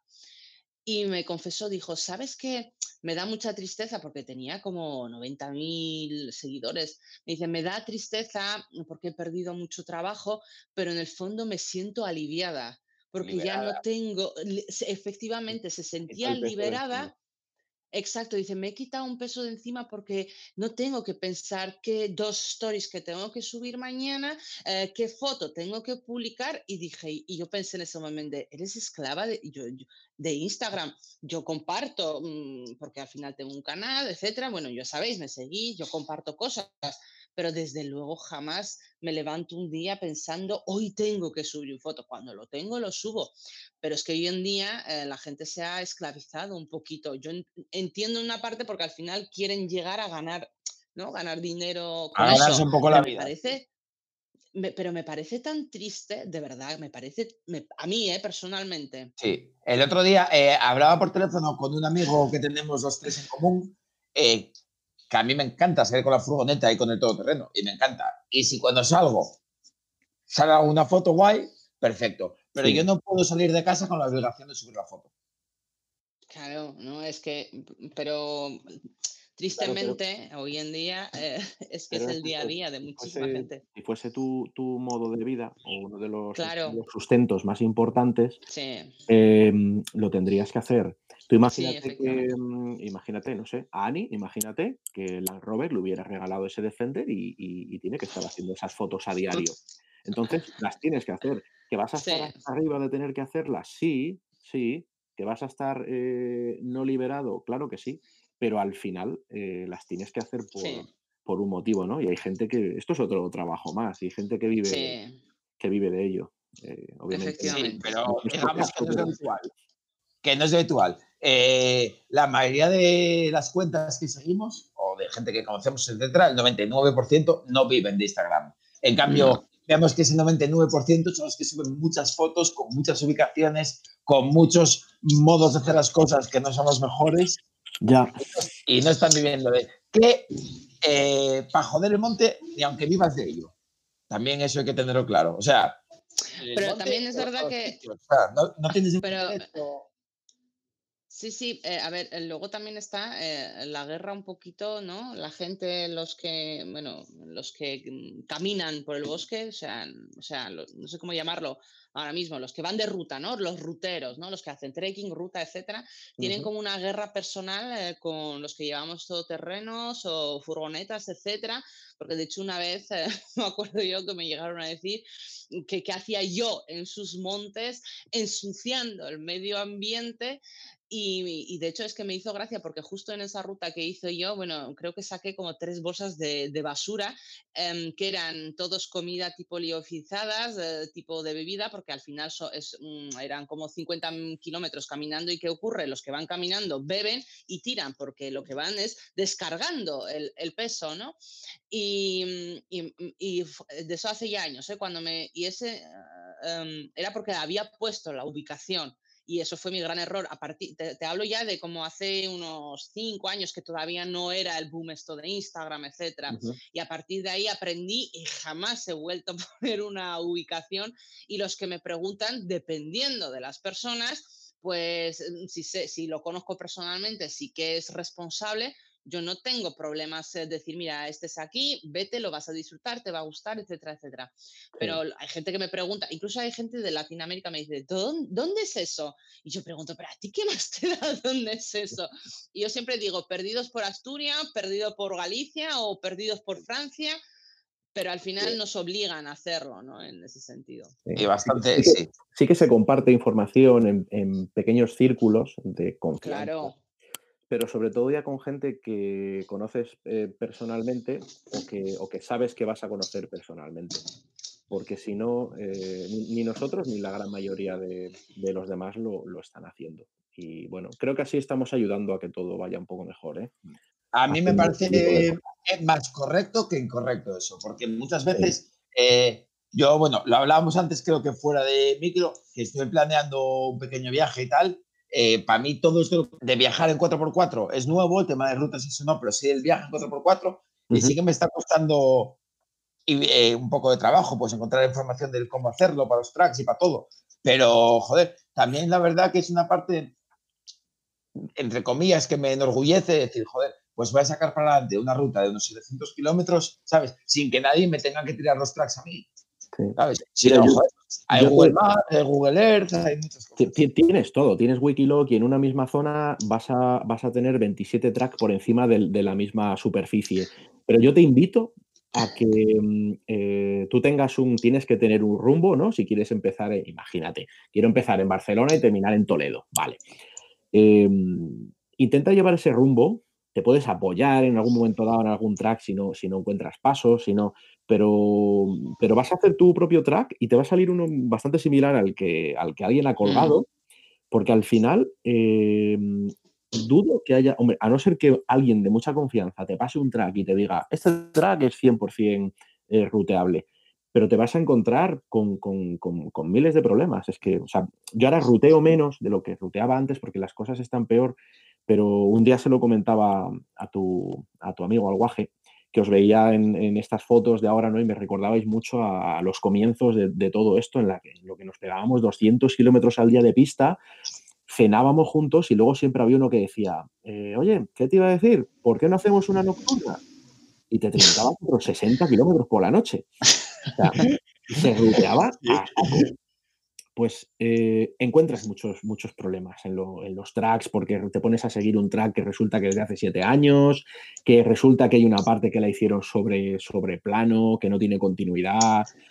propiedades Pero- pero y- luego la gente se equivoca, se equivocan haciendo sus rutas y te obligan al final.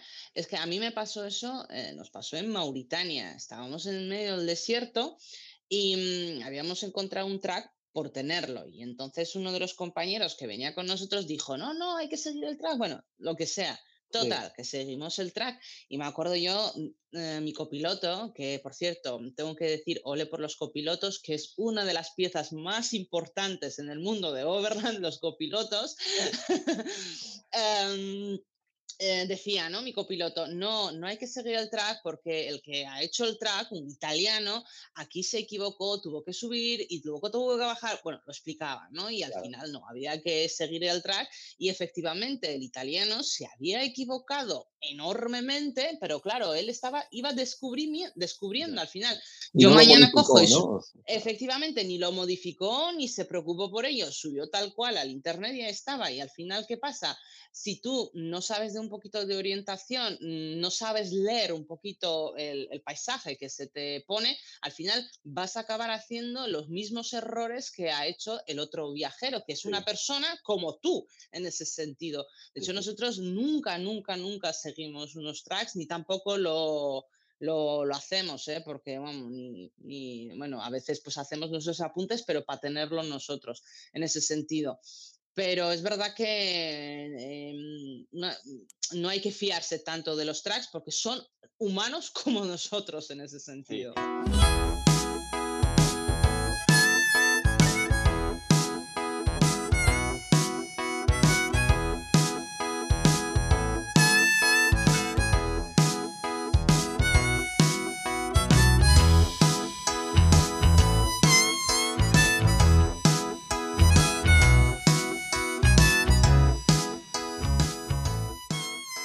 Bueno, ahora quería aprovecharme un poco más de vuestra experiencia en este mundillo y quiero algo, creo que puede ser bastante conciso.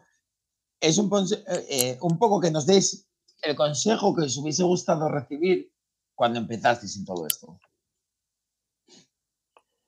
Uf, Esta pregunta posiblemente sea la más difícil. Jolín, sí, es difícil, sí. en lo- en lo Venga, Héctor, dale. en algo en concreto por, por buscar una respuesta mm, más Es jodida, ¿eh? Es sencilla. Hay mucha gente, Héctor, y tú seguro que a mí me pasa porque yo creo que no tengo sangre, que tengo horchata, y creo que es algo que tú en tu trabajo ves mucho, que es que la gente con un pinchazo entra en pánico. Sí, Ay, bueno, no. Pero esto nos daría para otros dos podcasts. Entonces, Sí. pues, eh, es que no lo puedo dar yo, que no tengo ni puta idea, pero algo de eso.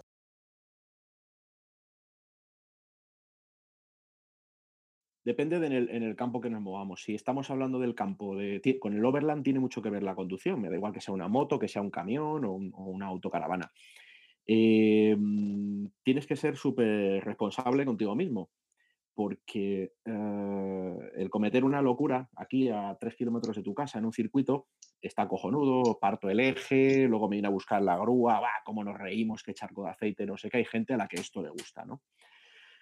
Pero de ahí a tener ese problema en otro lugar en el que ya no solo te va a parar tu viaje y se va a parar tu mundo en ese momento, sino que te puede acarrear un problema más gordo, porque puede haber un cambio de climatología, te puedes haber quedado en un sitio que estás enmarronado por el motivo que sea, o bueno, lo que, lo que te puedas imaginar.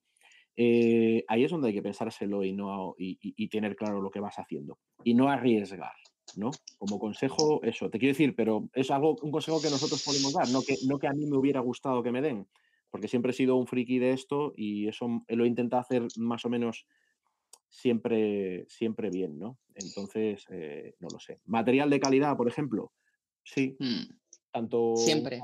saco de dormir como un, como una- un hornillo o, o una, o una llave de ruedas. ¿Por qué? Porque en el momento que lo vayas a utilizar eh, vas a querer que funcione y que no te deje que no te deje tirado. ¿De qué me sirve haber comprado el, hacha más barato? Ya, un hacha a gastar yo, me compro este. Ya lo sé, si no somos ricos ninguno. Pero de una mierda de hacha a un hacha un poco decente, esto Ani es la que nos puede hablar de este tema, te va a salvar de que en el momento que lo necesites funcione o simplemente pues tengas ahí una cosa estropeada que no te va, que no te va a ayudar. Y hablando de seguridad, pues esto es, es fundamental. Es un consejo que, bueno, pero es que es otra cosa igual. Dentro de mi friquismo esto tampoco me ha, me ha pasado. Joder, hazte una célula de una vez ya grande y con ducha, porque al final vas a ir comprándote varias y las vas a ir vendiendo porque no has dado en el clavo. Ya está, un consejo. Tengo que decir que me lo dieron y no hice caso. El consejo de Ah. arroba travelingqueca después de tres células. Ay, madre.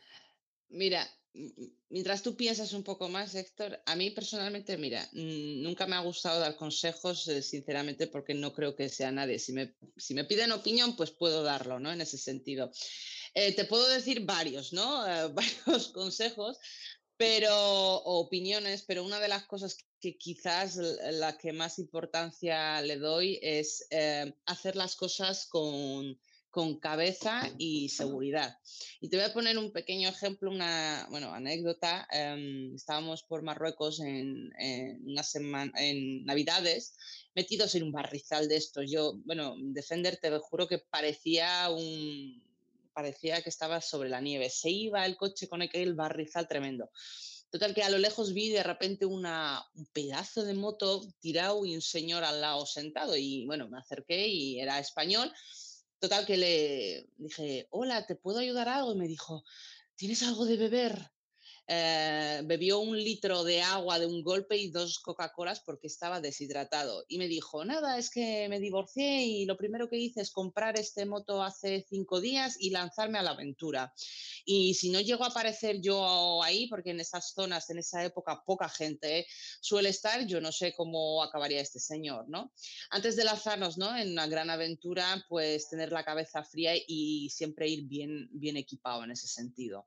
Es, para mí es una de las cosas más importantes. Y hablabas tú del, del pánico, no, no, en, en cuanto, cuanto más feo se ponen las cosas, hay que tener la cabeza mm, fría y estar súper tranquila. Al menos yo soy. Mi copiloto es un poquito más, ay, ay, ay, ay, pero yo soy súper so- soy súper lineal. Cuanto más complicado sea la situación, hay que mantener. Yo sé que es difícil en muchas circunstancias, pero es un poco autocontrol. Y en el resto lo que ha, ha dicho Héctor, estoy totalmente de acuerdo, el tema del equipo, seguridad, etcétera. Pero insisto, todo esto se aprende pues con años, con práctica, con experiencia. Es que ninguno de nosotros eh, nacemos ¿no? Eh, sabiendo. De hecho, te voy a decir una cosa, mi coche en el equipo o en configuración, etcétera, no tiene nada que ver de hace 12 años o más como lo tengo, por ejemplo, ahora. Y una cosa que me, siempre me decían era ponte un toldo, ponte un toldo, ponte un toldo. Y yo decía, no, no, no, no. Y acabo de poner un toldo y soy la mujer más feliz del mundo. sí, tal cual, tal cual. Te voy a dar un consejo, Em, ponte una célula. Mira, eh, conocí tus células, te lo dije que me encantó. De hecho, las fotos no le hacen ni la mitad de justicia. Personalmente, al verlo es mucho más guapo el coche, es mucho más potente. Nada que ver, ¿eh? Te- y me encantó. Y hablando con vosotros un poquito, la forma de viajar, etcétera, es, eh, lo entendí perfectamente y me encanta la forma de viajar que tenéis. Pero por ahora prefiero el defender así. Cuando los niños se jubilen ya veremos lo que hacemos. Jubilen. Sí. Me queda, ¿verdad?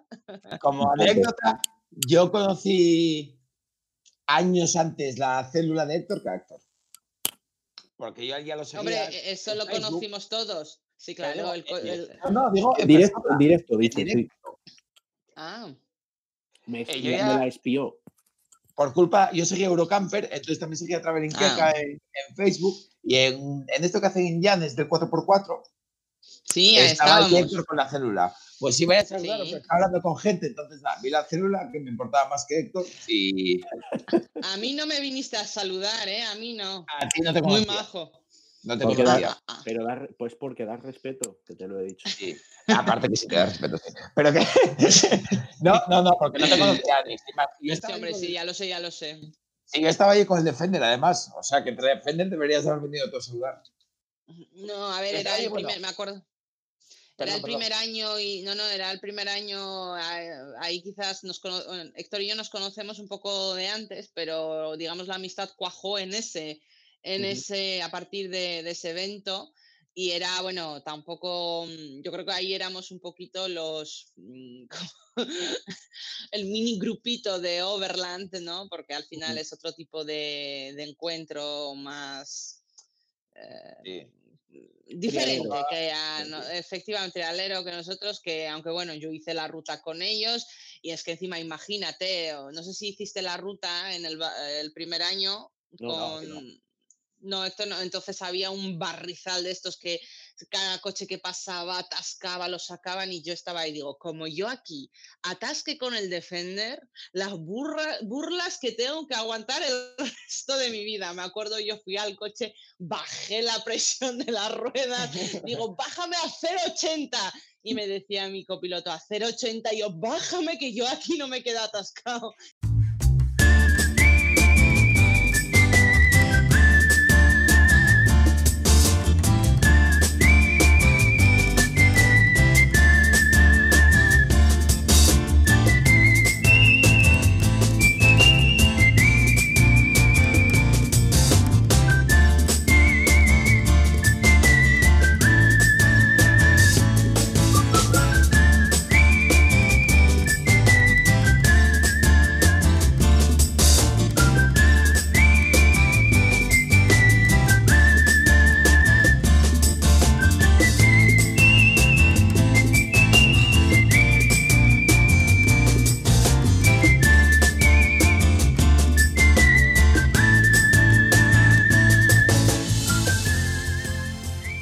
Que me contarais la anécdota que más.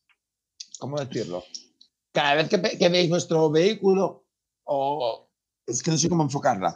Quiero que me contéis una anécdota. Me da igual, graciosa, que de la situación de más riesgo, que de lo que queráis.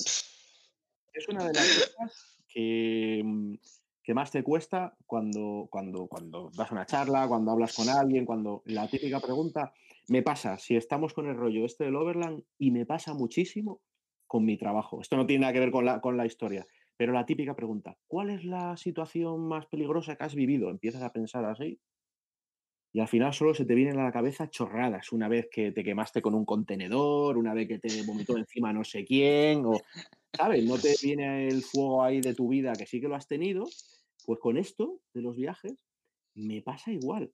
Hemos tenido anécdotas muy graciosas que luego cuando venga María se lo contará y dice, joder, ¿no le has contado lo de...? Y ahora mismo... Espera, mm, cuento yo una. Es que, ¿sabes qué pasa? No sé si contártelo o no contártelo. Porque no, eh, eh, eh, más que anécdota, es eh, quizás el, el- el donde más susto pasamos, pero la anécdota. Ah, a ver, anécdota. Mm. Ya, ya lo sé que es difícil. Porque además. No, no, yo te puedo, ¿sabes qué pasa? Eh, eh, mm, eh, generalmente intento, eh, más que anécdota, es el, el país donde más miedo, entre comillas, lo, lo pasamos, ¿no? Pero bueno, anécdota ahora sí, anécdota, anécdota. Ah, Héctor, dale, anécdota, ¿pensaste? A ver, anécdota con fronteras. ¿Has tenido seguro? Con fronteras, con policías, con... Ay, Nosotros- Eh, nosotros utilizamos mucho, a la pobrecita, utilizamos mucho a la queca a la hora de, de los registros en, en fronteras, eh, que no en todas te registran, si haces Unión Europea no te registran, pero en cuanto hagas pasos a, a, por ejemplo, cuando hicimos paso a Serbia, Albania, y por ahí hay, hay cierto, en Macedonia hay ciertos países que si nos, y bueno, por supuesto, si haces Marruecos y tal, siempre, normalmente te puede tocar registro. Eh, usamos mucho a queca porque Keka va en la parte de atrás de la célula. Entonces, am, a la hora de tener que, abrir la puerta, que siempre te hacen abrir la puerta, echar un vistacillo, a veces se suben, a veces no se suben, pues eh, que abras la puerta y hay allí un gatito, ¿no? Según abres la puerta, ya siempre cuando abrimos la puerta lo primero que hace es acercarse, ¿no? Porque quiere salir, quiere oler Y cuando abre la puerta cualquier policía, y lo primero que sale es un gatito allí con esa cara allí. Aquel poli rudo que te iba a buscar allí las armas, los explosivos y la droga, pues de repente dice, hostia, lo acaricia, no sé qué, ya te pregunta una sonrisa y dices, ¡buah! Ya está, ya hemos librado. No tenemos nada que esconder, pero tampoco quiero estar allí una hora y media que me hagan un registro, que me pidan un papel de no sé qué aparato electrónico que llevo en el coche, ¿no? Esa puede ser un poco... Y luego mi problema con los idiomas, que soy un... Mira, aquí está. Mi problema con los idiomas, que soy un, zoquete, pues eh, esto fue en una, front, en una pequeña frontera, que es nada más un, paso que hay eh, en Croacia. Eh, Bosnia tiene una, un, entrante a, un entrante al mar, ¿no? por un, acuerdo de guerra y tal, le dejaron un pequeño acceso al mar de, una franja de pocos kilómetros. Y cuando estás haciendo eh, la costa hacia el sur de Croacia, hacia Montenegro, pues eh, tienes que atravesar ese, esa pequeña eh, parte de Bosnia. Y ahí nos hicieron, nos hicieron una parada y, y, bueno, en un inglés un poco así, pues eh, preguntaron, yo, yo, yo esto lo supe después, yo entendí que me pidieron documentación. La documentación y todo lo demás lo llevaba en la guantera. Pero el policía directamente me dijo que si portaba armas. Y yo le dije en mi perfecto inglés, digo, yes, yes. A la guantera. Me dice, ¿qué haces? Le dije, diciendo, joder, los papeles.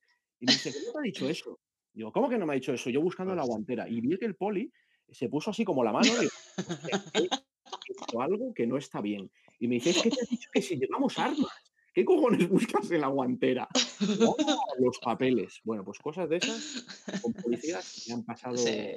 Varias veces. Me han pillado haciendo fotos en su cara, eh, me han pedido la cámara, yo no entendía lo que me decían.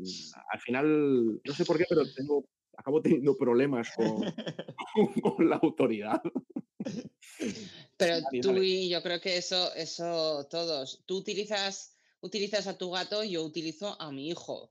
Eh, tú sabes que en los países, sí, sí, en los países musulmanes, el chico y encima, por lo visto, si tiene la cabeza un poco más grande, si es niño con la cabeza más grande, es de bien ver. Entonces yo pasar frontera en Marruecos, en Mauritania, varias veces con la ayuda de Daniel, abriéndome el paso mmm, muchísimas veces. Y, bueno, no, no, no, te, de verdad te lo digo. Y, y, luego este año me hizo gracia porque en la frontera de Mauritania, eh, para sellarme la salida, de repente el chico me mira, empieza a sonreír y, y, y digo, ¿qué le pasa? Y me dice, tú, tú, mmm, film, film, digo, film. Y yo pensé que hablaba de YouTube, digo, ¿qué me ven hasta aquí? Y de repente me dice, tú actriz Casa Papel, Casa Papel. Me había confundido con la nieta de Lola Flores, intentando hacerse selfies conmigo. Y yo, a ver, que yo no soy que sea una bellezona, pero de verdad que me parezco yo a esa niña. Bueno, eres y... así morena y con el pelo y tal. ¿no? Sí, ¿verdad? A ella no, pero a tu hermana sí. Sí, sí, tal cual. Y de detenciones, de eso en Irán uh, me han detenido ni una, ni dos, ni tres, ni cuatro. Si te digo que en Irán me detuvieron como 25 veces, no te exagero. ¿Serio? Eso, o sea, vamos, yo, sí, en Irán. En Irán me han dado muy mala vida. Así que, pero eso da para un directo o dos. Entonces, pero en la, creo que en países donde via solemos viajar, ¿no? De este tipo, donde no entienden por qué, hay, por qué vamos a sus países a verlo, no entienden el turismo con tu propio vehículo, uh, sueles tener problemas, bueno, ligeras, ¿no? En ese sentido, salvo Irán, que vamos a dejarlo aparte, pero sí que de chequeos, me acuerdo yo el, el, el primer año cuando veníamos de Mauritania, pues eh, a los policías les apeteció pues desmontar el coche, desmontar por completo y empezaron a sacarme, pero abrieron, abrieron mi equipaje y miraran, miraron mi ropa interior uno por uno, ¿sabes? O sea, de estas cosas te puedo, te puedo contar muchas, pero bueno, lo que pasa Mira, eh, es que yo he viajado más de lo que... Pues, pues estábamos, ¿sabes qué pasa? Eh, eh, pues esto, estábamos en Irak. A contar. ¿Eh? puede contar. Sí, sí, sí, sí, sí, sí, sí, estábamos nada, simplemente eh, estábamos, pues eh, recorrimos Turquía por completo y nos apeteció cruzar la frontera y cruzamos la frontera. Lo que pasa, se enteraron, estábamos, pues llegamos a un pueblo y acaba de romperse el ramadán, nunca me olvidaré, y, y bueno, con, eh, el, el, señor, digamos, el más rico del pueblo nos invitó a dormir a su casa, que era el dueño del, de correos de ahí y bueno, muy, muy amables, la verdad, que vivía pues con sus cinco hijos, sus nueras, bueno, ya sabes. Y entonces venía todo el pueblo a vernos, nunca me olvidaré, venían los paisanos, los señores, con algunos con su kalashnikov, sus pistolas, se sentaban, nos miraban y se iban. Y entonces de repente empezaron, a, mm, empezaron unos tiroteos y nos intentaron meter dentro de la casa y de repente vinieron hacia la casa pues a, a por nosotros, pero bueno, como éramos invitados, pues nos lo nos pudimos, bueno, nos protegieron en ese sentido, pero hubo ahí una guerra, porque vamos, de hecho en la ventana nosotros veíamos los, los, los tiroteos, pero bueno, ya de eso hace unos cuantos años. Fue divertido la, la experiencia, pero... Tenías anécdota, ¿no, Caco? Pues... Toma. Yo quedé sin, sin, palabras, así que nada, a, a Ani le vais a venir con mariconadas de, de Santos Inocentes. Pero de estas hemos tenido unos, unos, cuantos. Es que antes, antes de ser eh, padres responsables éramos un poquito loquillos, ¿sabes? Pero ser padre te cambia un poquito la vida. Pero bueno, seguimos, perdón, ¿eh? Es una, es una no, no. desconocida de, de ti, porque yo el otro día cuando estuvimos juntos ya vi, ya me, me empecé a enterar un poco de lo que había ahí. Sí. Del, del, delante del pre, pre-Bushcraft. Claro, ¿no? Claro, no, es que la gente, ¿sabes no qué pasa? No, no lo cuenta y está guay, bueno, tú es tu historia y. a ver, yo, yo generalmente, quiero decir, no lo cuento así de vez en cuando, lo que pasa a veces lo disfrazo un poquito eh, tal, pero nosotros antes pues sí que viajábamos a zonas bastante, bastante más complicadas, etcétera, porque nos gustaba un poquito ver, digamos, de primera mano, ¿no? Lo que, lo que estaba pasando. Lo que pasa no me gusta contarlo porque, eh, insisto, me gusta compartir lo, lo guapo, ¿no? En, en, las redes sociales y aparte a los demás no importa porque es una parte que forma de ti, ¿no? Ya, ya, no claro. en ese sentido. Pero bueno, ahora que estamos aquí, de repente me vino a la cabeza, digo, bueno, os voy a contar para vosotros. ¿eh? Ala. Bueno, queda aquí, queda aquí. Pues nada, parroquianos y parroquianas. Hasta aquí llega este pequeño podcast con Ani 4x4 y Héctor de Trabarinqueca. Sé que se quedan muchas cosas en el tintero, que muchos temas nos tocamos, que otros igual los tocamos mucho. Esto ya sabéis que es un mundo muy extenso, todo el tema del Overland, igual que el camper. Y bueno, pues da para lo que da. Ani 4x4, como sabéis, tiene canal de YouTube, os lo voy a dejar en la descripción. Héctor, sin embargo, se mueve más en Instagram con arroba travelingqueca, que también lo vais a encontrar en la descripción. Así que nada, chicos, muchísimas gracias, un placer. Y ya. Bueno, pues nada, muchísimas gracias a, ti por, por invitarnos y, y, ha sido un placer compartirlo con, con, esta invitada de lujo. Un auténtico placer. Así que lo dicho, muchas gracias. Repito e insisto en las palabras de Héctor, muchísimas gracias por acordarte de nosotros, contar con nosotros. Han volado las horas contigo, como siempre nos pasa. Un placer compartir esta charla y con un invitado de lujo como Héctor, que vamos, es imposible no quererle. Muchísimas gracias y como siempre suelo decir, y como siempre, hasta pronto. Gracias chicos. Adiós. Espero que compartamos Adiós. pronto ese mantel. Chao, chao.